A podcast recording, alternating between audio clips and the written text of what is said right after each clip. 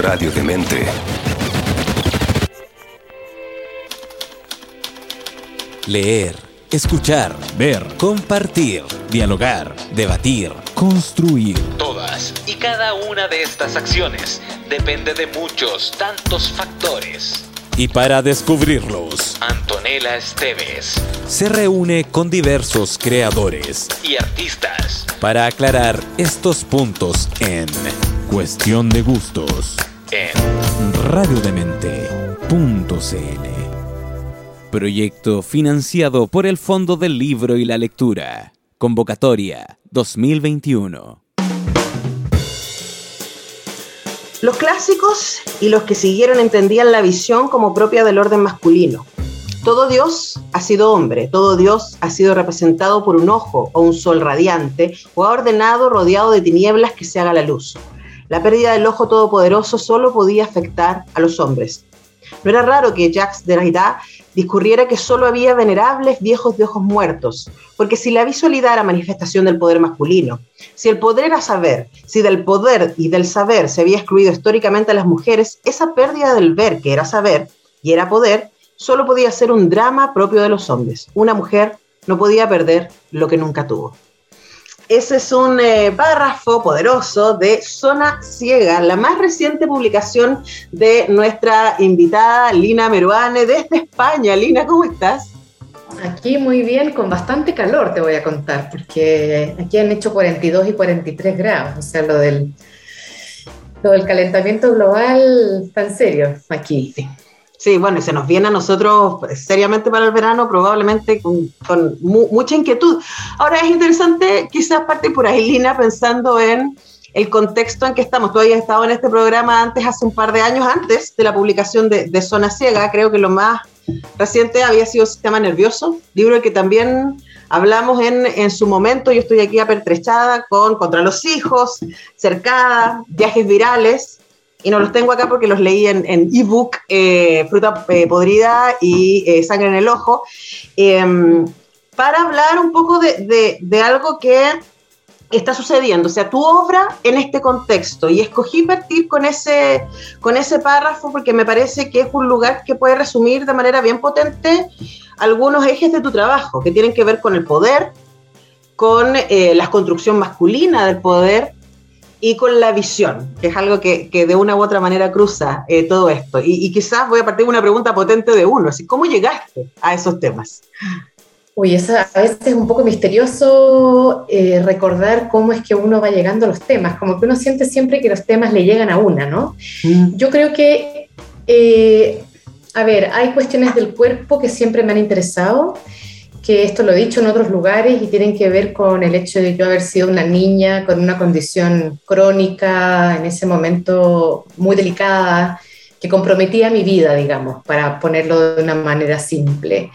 Y con el hecho de que yo me eduqué bastante bien en el lenguaje médico, por un lado por mi, mi propia condición y por otro lado porque soy hija de médicos que hablan apasionadamente sobre la medicina y, yo en ese momento de la infancia capturé ese lenguaje y ese interés por los casos clínicos que me parecían, bueno, grandes historias también, ¿no? Historias de detectives del cuerpo, ¿no? ¿Quién te va a matar? ¿Cuáles son las pistas que hay que seguir para encontrar a ese asesino eh, que es la enfermedad? Entonces yo creo que a mí me cautivó ese lenguaje del cuerpo y esa mirada sobre el cuerpo y también esa experiencia del cuerpo, que por un lado era, era una experiencia que me generaba y generaba a mi alrededor grandes ansiedades, pero también generaba disciplinamiento, porque para, digamos, para asegurar esa sobrevivencia, eh, yo tenía que ejercer una autodisciplina muy grande, siendo muy niña, y además había una mirada médica sobre mí, que venía por parte de mis padres, pero también de la gente que yo tenía alrededor y que me cuidaba, pero al mismo tiempo me vigilaba, ¿no? Y eso extendido, digamos, a un espacio que es el espacio de la educación, eh, que también es un espacio disciplinario, y por supuesto el espacio extremadamente disciplinario y punitivo, que era la dictadura en la que yo me, me, me formé. Entonces yo creo que cuando yo llegué a leer a Michel Foucault, Vigilar y Castigar, y los textos sobre el panóptico, bueno, y una serie de otros ensayos, me resonó de una manera brutal, ¿no? Me remeció y me hizo muchísimo sentido, ¿no? Cómo estas instituciones del poder están aliadas, ¿no? Cómo se controla el cuerpo, cómo el cuerpo es el primer objetivo del poder, porque es ahí donde se cierne su mirada y su poder, ¿no? Entonces, fíjate cómo te estoy tratando de conectar, digamos, los puntos que tú misma mencionaste y por supuesto cómo ese poder, sobre todo históricamente, ha sido un poder ejercido eh, por el género masculino sobre el género femenino, por, por no, quiero biologizar demasiado, ¿no? Pero así ha sido hasta ahora que el, escenario me parece de género eh, es más complejo. Pero, pero, hubo un establecimiento de una especie de, binarismo en el que quedaban mujeres y hombres, eh, enfermos y sanos, locos y cuerdos, eh, negros y blancos y así sucesivamente, ¿no? Eh, heterosexuales y, homosexuales, etc. Y yo creo que en esa distribución de lo bueno y lo malo, ¿no?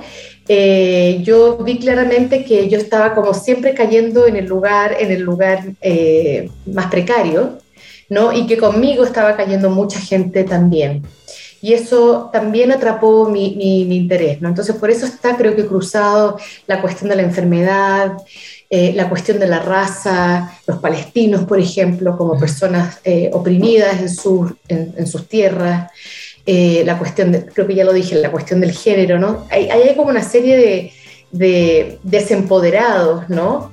que me empezaron a interesar y empecé a encontrar la relación que ahora llamamos interseccional ¿no? de esa relación.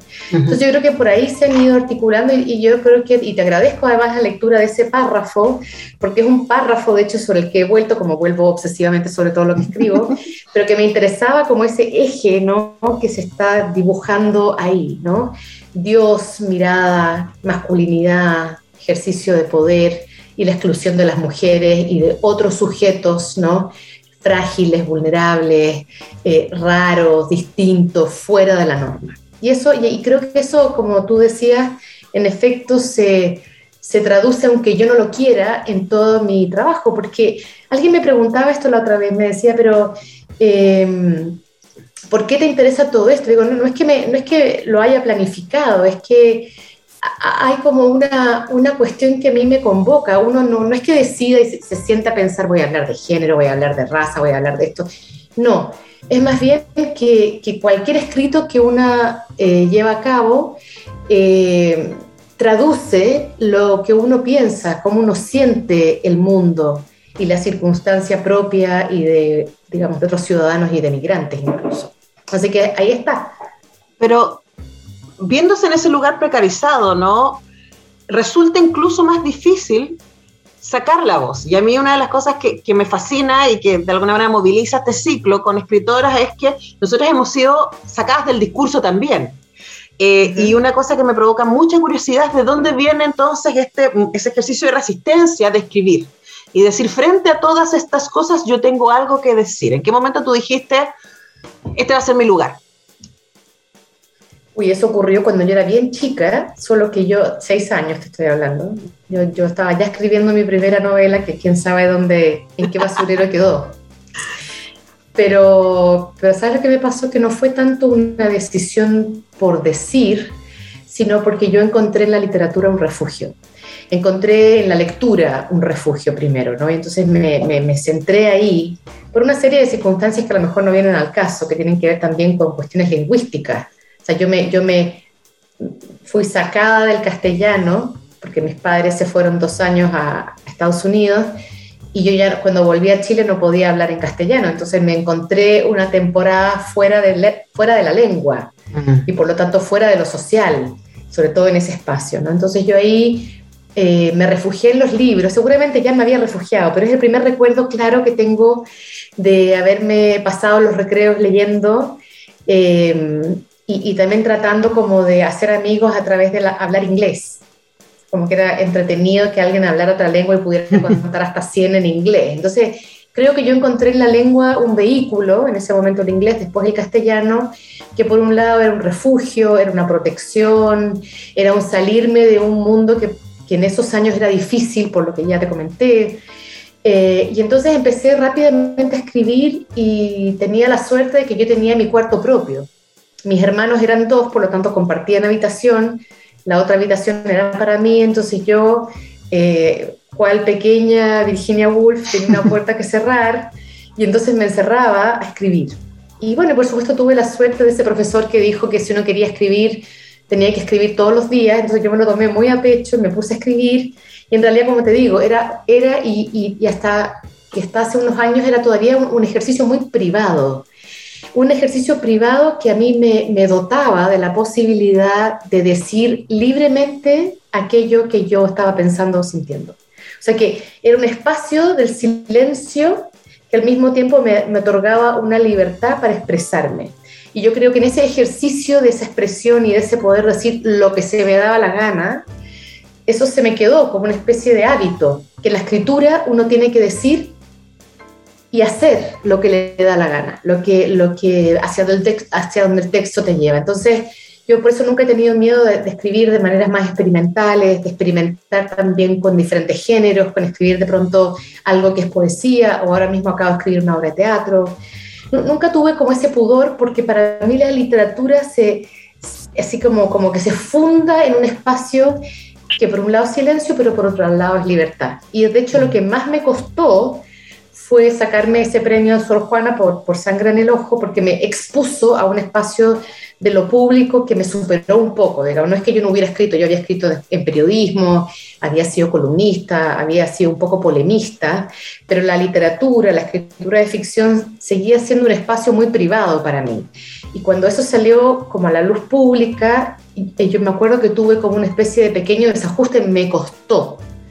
Tantas manos recortadas en esas biografías para consolidar el mito del ciego solitario y autónomo, para desligarlo de la imagen del que depende de otros, como si depender de una mujer fuera una humillación.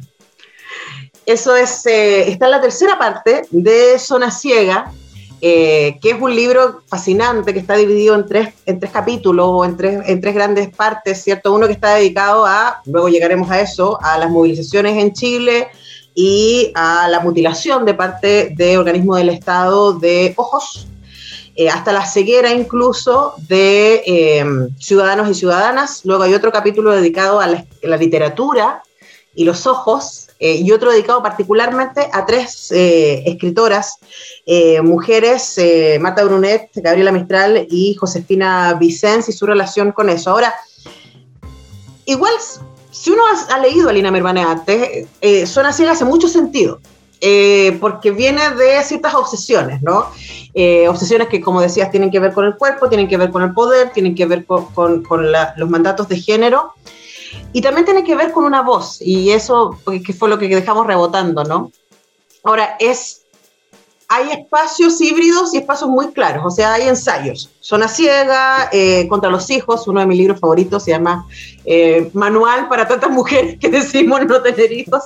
están las ficciones, ficciones, eh, como uno diría ficciones, ficciones, como Fruta Podrida o, Sistema Nervioso, están los ensayos, ¿cierto? Como, como viajes virales contra los hijos, Zona Ciega, y luego Sangre en el Ojo es un lugar muy raro, porque es una autoficción, aparece Lina Meruane, y de hecho a mí me impactó mucho en un momento en donde la protagonista tiene una conversación con, con su guía de tesis que le dice escribe y ella no puede porque está ciega en ese momento, y le dice, estás haciendo morir a Lina Meruane.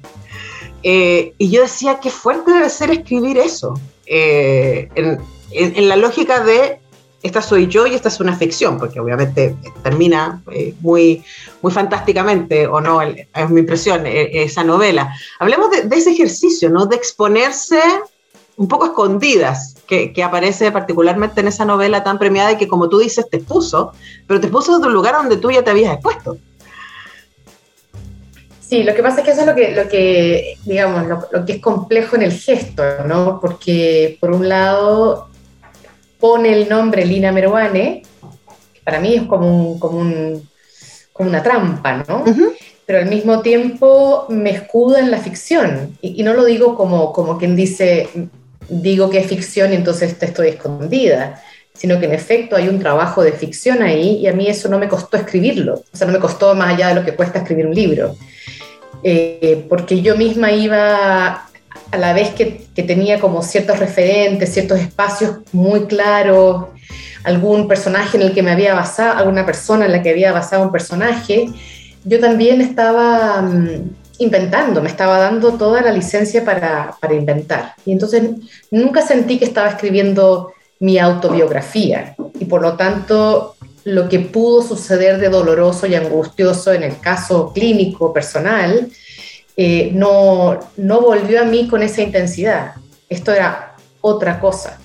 Entonces, claro, pero el tema es que siempre se leyó como un, libro autobiográfico. Claro, pues sabemos, sabemos que Lina Meruane tiene papás médicos, sabemos que Lina Meruane tuvo un problema grave con su visión, sabemos que Lina Meruane es escritora y que estaba en Nueva York cursando una beca de escritura creativa, entonces era como, es difícil, y obviamente no tiene que ser, uno lector o lectora tiene que ser el ejercicio de decir, pero no es. Claro, pero, pero el punto para mí que, que me divertía a mí escribiendo era, voy a sembrar todos estos elementos que son propios de mi biografía en vez de ocultarlos, taparlos, que es lo que normalmente haría alguien escribiendo algo que le importa mucho, que le pasó, es que lo empieza a ocultar, ¿no? Entonces les pone otra profesión a los padres, eh, cambia la ciudad, en fin, para alejarlo, ¿no? Entonces yo mm. dije, no, lo voy a dejar muy en abierto porque justo lo que me interesaba era pensar, era que, que digamos, que el ejercicio de lectura fue, pero es que si esta es Lina Meruane, ¿es verdad esto que está sugiriendo hacia el final de esta novela? es Lina, claro, que es Lina Meruane la autora eh, tan cruel, evolucionó hacia ese lugar, o sea, me quería poner en cuestión también la posibilidad de la verdad o de la lectura lineal entre lo que sucede adentro y lo que sucede afuera. Ahora, esas son las cosas que uno se propone, no siempre resultan, por supuesto, porque cada lector es un mundo, cada lector y cada lectora. Entonces, quién sabe, ¿no? Pero para mí el ejercicio, digamos, y lo que me pasó con la exposición no tuvo que ver tanto con decir o no decir que yo había estado ciega. Eso, digamos, para mí no tiene ninguna vergüenza, porque me parece que es importante también superar esas cosas de la fragilidad del cuerpo como cosas vergonzosas que hay que poco menos que meter en el closet. Lo que me pareció muy expuesto fue la, la cantidad de conversaciones, eh, la atención hacia, hacia mis libros e incluso hacia mi persona fuera de la propia escritura, ¿no? Eh, eso, eso me puso en un lugar muy incómodo porque, como te digo, yo había sido una escritora eh, de ficción muy, muy encerrada en mi habitación. Me costó un poco esa salida pública. Eh, me, generó ciertas ansiedades de, expectativa, digamos, mm. que luego, por supuesto, se me pasaron, pero digamos, hubo un momento ahí. Eh, pero bueno, pero eso, pero eso es, digamos, que para mí cuando yo escribí este texto, esta, novela, esta novela habían además pasado 10 años desde que me había sucedido ese, ese evento. Y a mí lo que había sucedido en ese momento ya no me interesaba para nada. O sea, incluso el caso clínico así en sí mismo no me interesaba tanto, porque tenía preguntas nuevas, preguntas distintas. Y eso fue lo que me llevó a escribir la novela. No el afán de contar lo que me había pasado, sino que más bien hacerme otras preguntas que, que no correspondían realmente a mi vida. Y eso, me, eso me, me, tiró para adelante, me dio la energía para escribir. Yo no, no, suelo escribir ficciones, o sea, no escribo ficciones sobre lo que ya sé. Eh, escribo sobre lo que quiero saber. Y con los ensayos creo que me pasa más o menos lo mismo. Eh, y por otro lado, hay otro elemento que, que, que, a mí digamos, me gusta mencionar y es que esa aparición de Lina Meruane no ocurre por primera vez en Sangre en el Ojo, sino que ocurre en Cercada. Porque en Cercada, que es una novela mucho anterior, eh, hay tres personajes que están un poco actuando eh, en una especie de docudrama, eh, repasando su vida en la dictadura y sus relaciones complejas en la dictadura para un documental. Y de pronto la cámara se da vuelta y enfoca a Lina Meroane, que es la documentalista. Yo nunca agarraba una cámara para hacer un documental, por supuesto, ¿no? pero, pero ese gesto ya estaba y me divertía y era un gesto de ficción, o sea, no hay una Lina Meruane que haga documentales. Y tampoco hay una... Sí. No, no perdón, es que sí. tampoco, es, tampoco es verdad que yo tenga un nombre, o sea, que tampoco es verdad que yo me llame originalmente Lucina y que Lina Meruane sea un nombre falso, que es lo que mm. ocurre en Sangre del Ojo.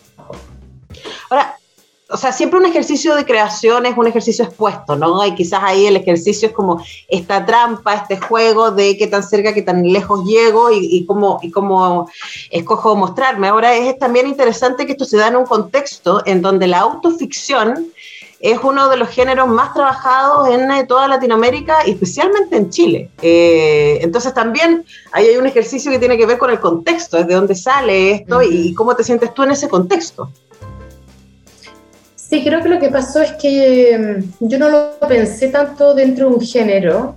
Realmente yo empecé, yo, digamos, el primer impulso fue a lo mejor escribir una memoria y rápidamente la novela se me convirtió, la memoria se convirtió en novela a la página 2 y luego se convirtió en novela de terror. Ese fue como el transcurso para mí. Yo no estaba pensando realmente que estaba haciendo autoficción o no me interesaba ese género en particular. Luego me di cuenta de que, claro, por supuesto la autoficción es, tan vieja como Cervantes y no es más vieja, ¿no? O sea, el Quijote ya tiene autoficción, eh, pero, pero digamos que la, la, la, reforzó la autoficción, yo diría que Roberto Bolaño y la gran fama y el gran prestigio de Roberto Bolaño. Pero incluso uno podría pensar en una novela de Diamela Altit, en la que aparece eh, Diamela Altit, si no me equivoco es Vaca Sagrada, se menciona su nombre dentro de la novela. O sea que es un gesto nada nuevo dentro de la No, o sea, Manuel Rojas. o sea, como que... También, o sea, uno empieza, uno empieza a pensar y empiezan a salir cantidad de nombres. Eh, pero lo que pasa es que tal vez lo, lo, volvió a poner de moda para el contexto chileno Roberto Bolaño y su gran mm. fama y su gran prestigio literario. Eh, que él aparece como Roberto, aparece como B, aparece como Velano, bueno, empieza a aparecer de múltiples maneras. Pero de nuevo, o sea, Reinaldo Arenas ya había hecho eso y también está el gesto heterónimo que está en eh, Pessoa, en fin, y en otros autores anteriores. O sea, que, que, no es para nada nuevo, pero lo, lo, que me parece muy interesante siempre es que cuando uno no escribe realismo puro, convencional, eh, cuando hay un, un, cierto experimento, parece que ese experimento estuviera cayendo en una especie de boom de ese experimento. Y en mm. realidad no es tan así, hay una continuidad en el tiempo. Lo que pasa es que esos gestos no tan realistas o esos gestos que subvierten en cierta medida las expectativas de la literatura más convencional, eh, llaman más la atención, porque no son como ese rumor de lo normalizado. Claro. Entonces, rápidamente, ah, está copiando a, ah, está haciendo el mismo gesto que, porque son gestos más recordables claro. los que experimentan. Claro, y además porque quien lee está imbuido en ese ruido, en, ese contexto. No está demostrado que Brunet fuera militante comunista, era como Mistral, acaso como Borges y como Lazo Campos, acérrima antifascista. Demostrado está que simpatizaba con una agrupación feminista que asociaba la lucha de las mujeres con la lucha de clases y que apoyaba al Frente Popular mientras que Mistral objetaba la lucha por la igualdad femenina. Mistral creía, siempre adelantándose, en un feminismo de la diferencia. No es de extrañar que viera la maniobra de la revista un ataque personal. Eso es parte de lo que aprendemos de eh, Gabriela Mistral, de eh, la gran Marta Brunet, eh, en este libro Zona Ciega de Irina Meruane. En otros contextos, yo voy leyendo un pedacito de cada libro, esta vez solo quise enfocarme en Zona Ciega porque esa revisión de la relación Brunet eh, y Mistral con el feminismo es algo de lo que quiero que hablemos, Lina, y que tiene que ver también con tu propia experiencia con el feminismo y con tus pares, porque tú has sido leída de manera muy potente como parte también de una, de una generación de escritoras, eh, probablemente muy leídas en, no solamente en Chile, sino también en el extranjero, Nona Fernández estuvo recién en el programa, Ale Costamaña va a estar la próxima semana, que son como, que son como nombres generacionales, ¿no? Eh, y, y, quería preguntarte respecto a eso, y cómo te ves en relación a Guadalupe Netel eh, en, México, ¿cierto? O eh, la Mariana Enríquez en Argentina, Samantha Schweblin, ¿cierto? O sea, hay tantas, Selva Almada, hay tantos nombres poderosos de mujeres en este momento, pero eso no era tan obvio hace 20 años atrás, y qué decir en la época de Brunetti Mistral. Sí, justo el otro día leí un artículo que decía algo así como eh, antes invisibilizadas, ahora inevitables. Y me encantó el lema porque me pareció que un poco era eso lo que estaba pasando, ¿no? Que en las generaciones anteriores, digamos Mistral, Brunet, Vicens, era como una escritora por generación. Y no es que hubiera una sola mujer escribiendo, sino que incluso cuando había muchas pares, luego esas pares fueron todas como aplastadas por el patriarcado, ¿no? con sus operaciones de exclusión de canon, etc. Eh, y se dejó a una que era la inevitable, la que había tenido fama internacional, la que se había sacado el Nobel y por lo tanto había que darle el premio nacional, etc. Por supuesto hablo de Mistral.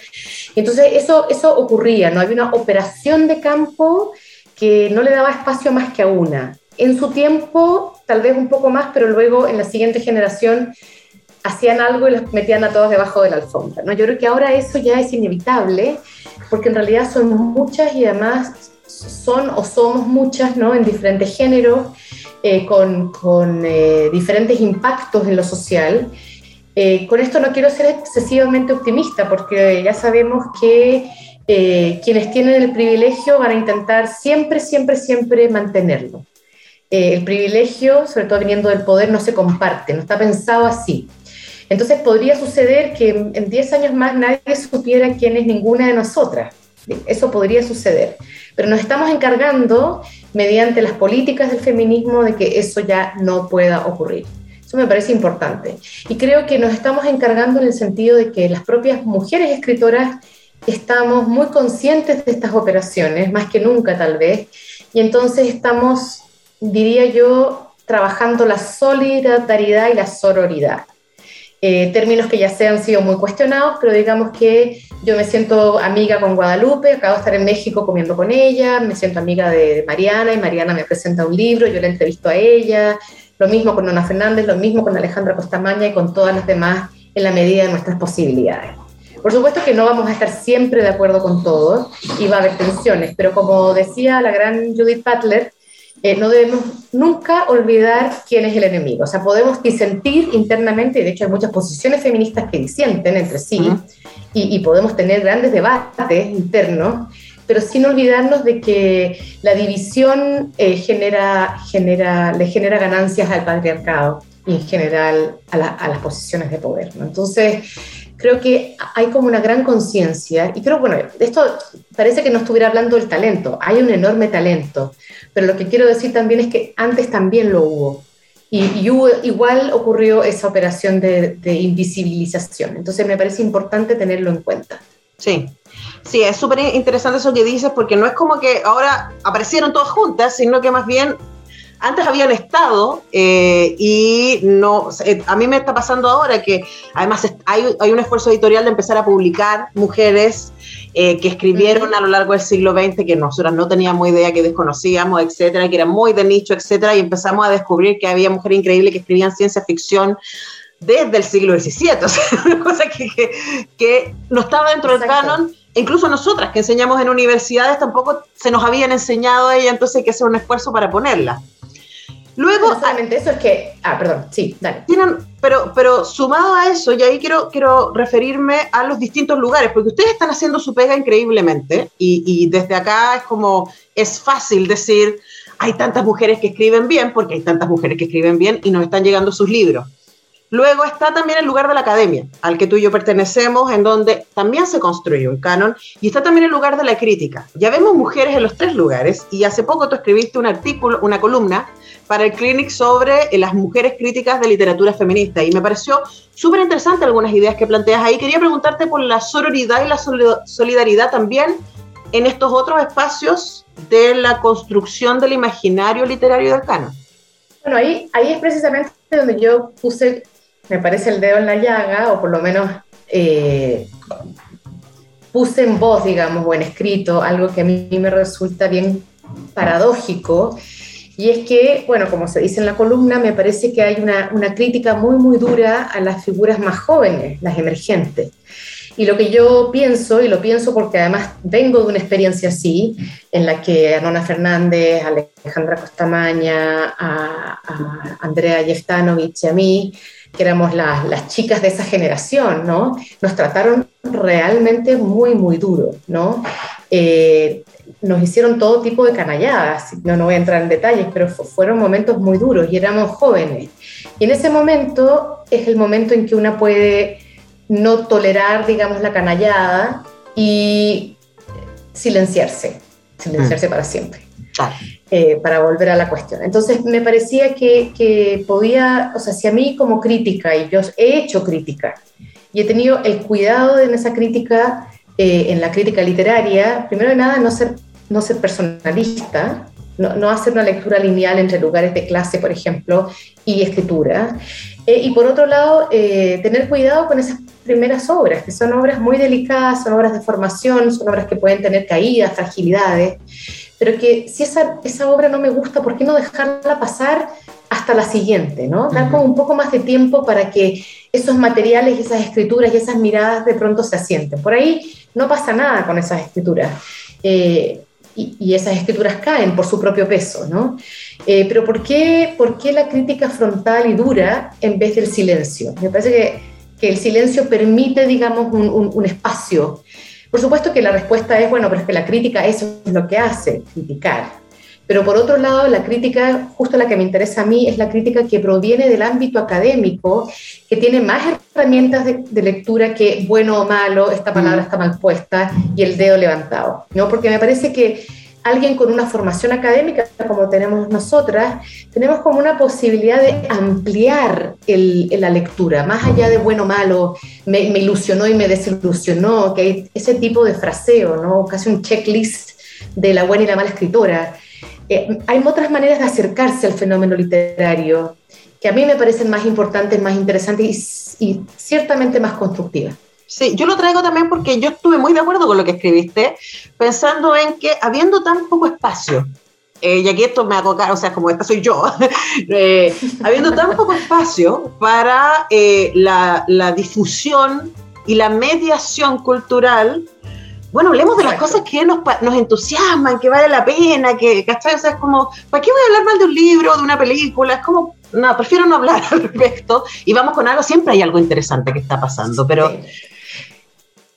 También es que, me parece que, ha habido como un, como un modo de, de, trabajar ese espacio de la crítica.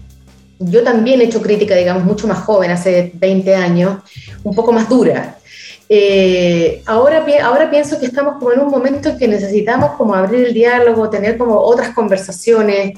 Incluso lo pienso y lo pensaba en esta columna que escribí en el contexto de una, de una dificultad que va a ser escribir ese nuevo libro que es la Constitución, ¿no? Y cómo vamos a llegar a escribir ese libro, ¿no? Y qué disposición de ánimo y de diálogo tiene que existir para que ese libro acabe representando el deseo también de los chilenos y chilenas. ¿no? Entonces, me parece que también estamos en un momento que ya pasamos tantos años después de la dictadura, ¿por qué seguimos elaborando ese tipo de discurso que, que realmente no construye nada, sino que más bien puede acabar con, eh, con, con talentos jóvenes, pero no del todo desarrollados? Hay pocas cosas que la gente valore más que sus ojos. Dije levantando la voz y viendo que tres alumnas asentían. En el inventario de las pérdidas más temidas, la ciudadanía declara que perder la vista está apenas por debajo de la muerte y muy por encima de la tortura y de las violaciones o la pérdida de una extremidad. Y aunque está mal visto jerarquizar en la violencia, puesta a elegir que salvar la gente, elige el ojo porque en estos tiempos que celebran la omnipotencia de la vista, que certifican la realidad en el orden de lo visual, que privilegian relaciones mediadas por la imagen, que priorizan las funciones organizadoras de la mirada, cegar un ojo o dos es mucho más que matarlo, es acrecentar la inequidad física, sin posibilitar la participación en sociedad, es asesinar en vida la posibilidad de una vida mejor. Eso está en Zona Ciega. Estamos conversando con Lina Meruane y ahora hablemos un poco de, de este libro en tres tiempos eh, que, tiene en esta versión, y es muy interesante porque lo primero que nosotros leemos lo último que tú escribiste, que tiene que ver con tu mirada desde Nueva York a las movilizaciones en Chile eh, a partir de la revolución de, octubre del 2019, me encanta decirlo del estallido, de la revuelta. Eh, hablemos de, lo que, es el motor de este libro y por qué te parece importante compartir esas reflexiones. Mira, fíjate que yo había estado escribiendo durante años, así había estado como agregándole ladrillos, por decir así, al ensayo que tiene, al, del medio, Ojos Prestados, ¿no? que tiene que ver con, con, con ceguera y literatura y escritores ciegos, que tú ya leíste un fragmento, y con el, mi hallazgo de esta relación entre Mistral y Brunet, y también algunas otras escritoras del campo cultural de esos años en relación con la, con la casi ceguera. Eh, tema que a mí me parecía que no le interesaba a nadie más que a mí. Eh, claro, porque fíjate, o sea, una obsesión con los ojos, yo no me daba cuenta de cuán importante podía ser para mucha gente. Eh, y pensaba que, escribir un como que no era un tema, como que yo, yo siempre voy escribiendo, yo voy como armando mis temitas, los voy como guardando eh, hasta que los termino, ¿no? Pero, pero no había encontrado como el momento de cierre eh, para este libro. Cuando ocurrió la revuelta de octubre del 19 y ocurrió, digamos, la violencia sistemática de las fuerzas policiales chilenas contra la ciudadanía, esto me, a mí me dejó knockout, ¿no? no solamente por la violencia de ese gesto y su, y su repetición macabra, eh, sino porque me di cuenta de que más allá de lo literal, ¿no? dañar un ojo que despierta, también está el gran elemento simbólico, ¿no? que es matar ese despertar. Eh, y no solamente eso, sino que, que señalaba muy claramente el lugar del ojo en la cultura. Mm. De pronto como que yo sentí que esta preocupación y obsesión mía con los ojos y con la vista y con el poder y con el género encontraban una, mm, una puesta en calle ¿no? de lo que realmente significan los ojos hoy. O sea, no es que no supiera que somos una sociedad ojocéntrica, ¿no? Claramente estamos, es, es, el sentido que más usamos, que más privilegiamos, claramente como la estadística que tú misma eh, leías y que a mí me fascinó encontrar, porque era otra confirmación. Eh, pero digamos que esto vino como a, confirmar eso que, que, yo pensaba que no era tan importante y no, sí, era muy importante. Era muy importante y por eso se está disparando ahí. No se está disparando a las orejas, no se está disparando a las rodillas, eh, no se está disparando al ombligo, se está disparando al ojo. Eh, con una intención muy clara, como te digo, literal, la del daño, y simbólica, lo que eso significa para una ciudadanía, lo que eso significa en términos de en términos de, ¿cómo lo digo? De, mm, bueno, por dos lados, ¿no? Eh, por un lado, no matar, porque, porque la letalidad tiene un costo muy grande, y por otro lado, hacer espectacular, ¿no? Ese daño para amedrentar a quienes todavía ven. Entonces ahí hay algo como muy, muy siniestro y entonces ahí encontré en ese, en ese en ese nudo siniestro encontré que sí, que ahí estaba el motivo por el cual yo tenía que terminar de escribir el libro. Y entonces escribí ese último ensayo que primero fue una crónica que publiqué en eh, Palabra Pública de la Católica, la revista de la Católica. De la Chile. Y que luego, perdón, de la Chile, de la Chile, eh, de la Universidad de Chile, eh, que me invitaron a escribir algo y luego cuando seguí investigando me di cuenta de que además no era solo chileno. Siempre pensamos en la en Chile como una especie de excepción donde pasa todo lo peor. Y sí, la verdad es que pasan cosas horribles en Chile, pero ahí me di cuenta de que en realidad había habido un cambio de táctica eh, policial y militar, no solo en Chile, sino que en el resto del mundo, y que eso se venía repitiendo eh, de manera realmente asombrosa, pero no necesariamente vista. ¿no? Entonces, yo también hice el trabajo como de ir juntando y como ir mirando, fíjate cómo ocurrió aquí, fíjate cómo ocurrió aquí, y de darme cuenta de que había una cuestión que era muy sintomática, de nuevo, tiene que ver con lo literal, pero tal vez casi más con lo simbólico. Sí, con el ejercicio del poder. A mí esa es una de las cosas que más me sorprendió de esa primera parte, cuando tú empiezas a hablar de, de Hong Kong y de Medio Oriente y de África y de cómo en las últimas décadas hemos visto que esta eh, esta, manera muy específica de violencia está, está instalada y repetida. Ahora, es, muy fuerte la frase de, Gustavo Gatica de em, entregué mis ojos para que los otros pudieran ver. Eh, y eso nos lleva al momento constituyente que estamos transitando, ¿no? Y, me encantaría, Alina, que nos, para cerrar, nos pudieras dar tu perspectiva desde afuera también y con el nivel de lucidez que, te caracteriza de lo que está sucediendo en, este momento en Chile y de, este, de esta escritura de este gran libro del que te referías antes. Bueno, mira, fíjate que, es raro para mí porque yo siempre me, preguntan un poco con esta, sobre esta escritura que yo hago de afuera y mi lugar en realidad es como entre afuera y adentro. ¿Mm? Yo nunca siento que me fui de Chile. Yo, yo, para mí, yo sigo viviendo en Chile, aunque estoy en una casita en la pradera, de la que tengo que salir y cruzar 12 horas en el caballo para llegar al otro lado.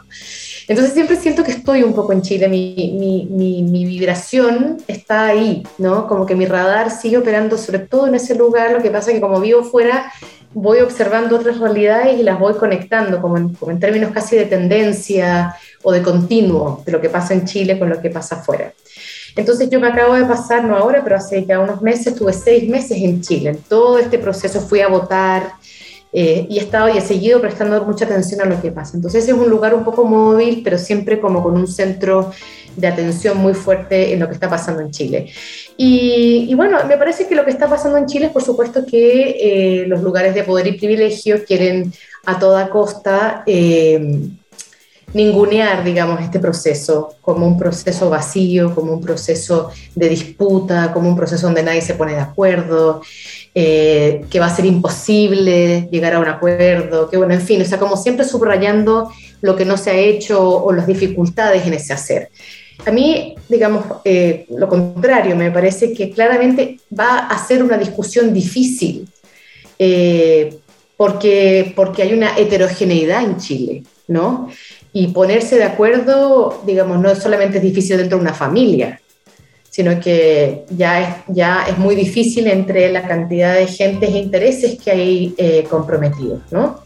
Entonces me parece que por un lado es un momento complejo y al mismo tiempo yo sigo estando muy esperanzada eh, con, con, la posibilidad que se abre, ¿no? Yo creo que, que, que hay que mantener en la política, para que la política tenga suficiente energía, hay que mantener esta esperanza. Y también hay que mantener la esperanza de que esto sí puede suceder, porque si no, ¿por qué vamos a pelear si ya no nos creemos esta posibilidad? Entonces, por ejemplo, cuando desde la izquierda, muy a la izquierda, o, desde lugares más anarcos, o desde la extrema derecha, se intenta como boicotear este proceso críticamente o abstenerse de él, yo ahí, digamos, tal vez acusada como de muy centrista, me parece que ahí hay un error político porque la energía política hay, que ponerla en, sobrepasar todos esos obstáculos para llegar a la escritura de un texto en el que podamos por lo menos estar mayoritariamente de acuerdo. Eh, y por otro lado, me parece que, eso que dijo, eh, ahí se me acaba de escapar el nombre, eh, ay, Gustavo Gatica, perdón, es un poco tarde aquí en Madrid y ya estoy muy cansada. Y eso que dijo Gustavo de perder los ojos para que otros pudiéramos ver es un mandato, es un mandato político, ¿no? O sea, tenemos que hacerle justicia a aquellos que salieron en la calle a pelear por esto que estamos haciendo, porque si no también esos ojos que se perdieron, eh, se perdieron por nada y eso no podemos dejar que suceda. Entonces yo, digamos, mi posición es que no solamente hay que ponerle energía y esperanza a este proceso, sino que hay que seguir poniéndole calle. Porque en la medida en que la calle se sigue manifestando para que ciertas cosas, para que, para que el discurso llegue a esta convención, para que no nos pasen gato por liebre, hay que seguir estando muy atentos. Este es un momento que le pide mucho, no solamente a la convención, sino que la ciudadanía está alerta sobre lo que está ocurriendo adentro. Y es muy complejo porque son horas y horas de discusión, ¿no? Pero yo creo que también tenemos que pedirle más y mejor a los medios, eh, que, que traduzcan toda esa compleja discusión en lo que la ciudadanía necesita saber para poder exigir lo que le corresponde. Sí, bueno, y hay una deuda gigantesca, especialmente de los medios de comunicación más masivas, que sabemos que en el caso chileno están vinculados con el poder que no quiere soltar y que se ha enfocado muchísimo más en, poner énfasis en las polémicas que en, los avances significativos que ha habido en este mes. Así que bueno, nosotros acá eh, haciendo nuestro deber y también escuchando a Lina Meruane. Lina, muchas gracias por este tiempo eh, con nosotros y por poder escucharte y compartir eh, tu mirada eh, a través de esta cuestión de gustos. Bueno, muchísimas gracias a ti. La verdad, siempre un gusto estar en conversación. Te mando un abrazo. Que estés muy bien. Chao. Chao. Qué agradable es saber que a quienes seguimos o admiramos comparten sus gustos y preferencias. El contenido que los define lo ponen a tu alcance. Y Antonella Esteves lo prepara para digerirlo con una buena conversa y música. Porque al final todo es cuestión de gustos en radiodemente.cl.